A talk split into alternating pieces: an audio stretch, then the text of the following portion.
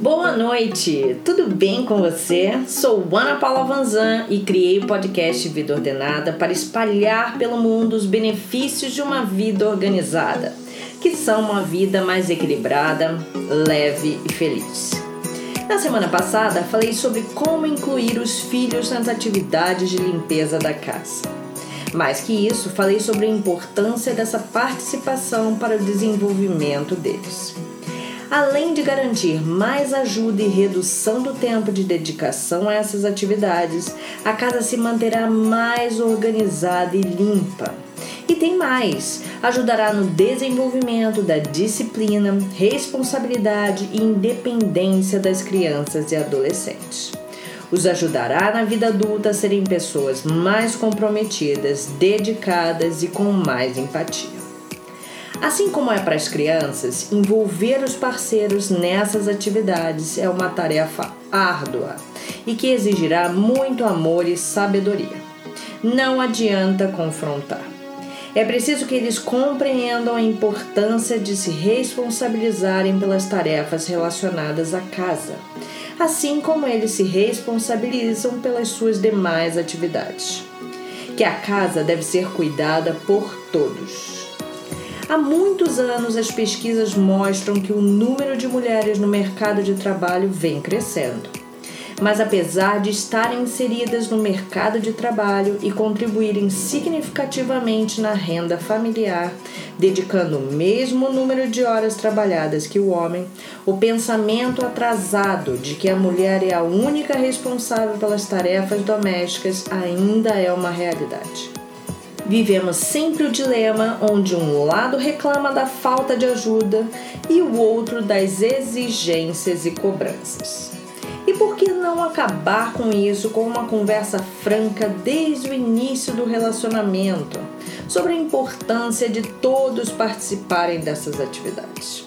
Afinal, a casa é usada por todos, a comida é feita e consumida por todos. A roupa é lavada e passada para todos. Então, nada mais justo do que todos ajudarem na realização das tarefas. Assim, ninguém fica sobrecarregado e tem tempo para se dedicar para suas outras atividades. A primeira sugestão é dividir igualmente as tarefas da casa. Vocês podem realizar as tarefas juntos, definindo um dia em que farão todas as atividades podem dividir por cômodos. Nesse caso, sugiro que observem quais atividades cada um tem mais facilidade em fazer. Ou ver os espaços de tempo que cada um tem disponível no dia para encaixar alguma atividade. Vejam a forma que melhor atende vocês e a estabeleçam. Evitem desgastes desnecessários. Agir de forma agressiva não vai ajudar.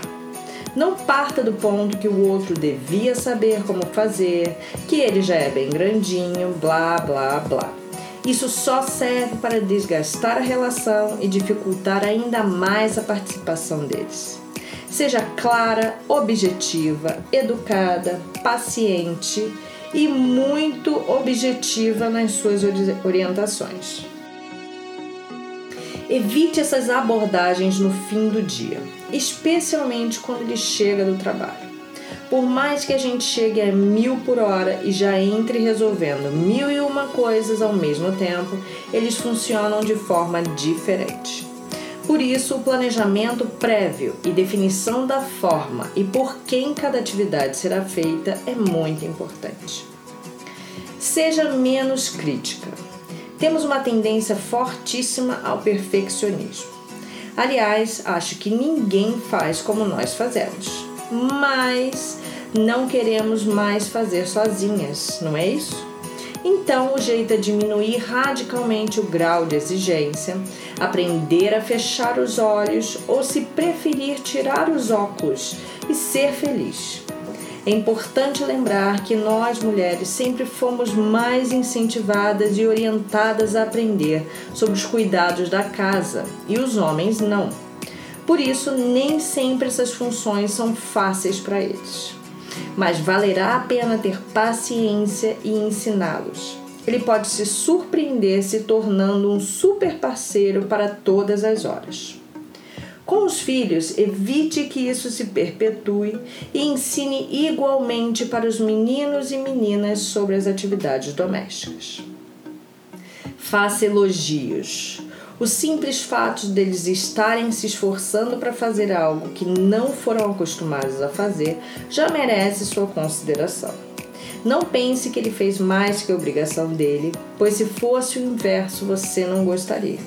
Esse tipo de atitude só aumenta as brigas e discussões e os afastam do objetivo comum, que deveria ser se unirem para cuidar da casa de vocês. Agora, uma dica que pode salvar o casamento. Se os dois trabalham o dia todo fora e têm uma agenda atribulada, não só com trabalho, mas com estudos, cuidados com a saúde, tempo para lazer, a sugestão é: contratem uma funcionária. Talvez para a necessidade de vocês uma diarista baste. Isso vai liberar ambos dessa função. Mas caso isso não seja viável, marquem um dia da semana, que pode ser sábado ou domingo, e façam a limpeza da casa juntos. A vida 2 é um eterno aprendizado, onde devemos caminhar juntos e olhar para o futuro com as mesmas expectativas. E para que grandes planos sejam colocados em prática, é preciso que os pequenos planos, como o planejamento das tarefas domésticas, sejam colocados em ação. Quando existe sincronia e cumplicidade entre o casal, a vida flui mais leve, equilibrada e feliz.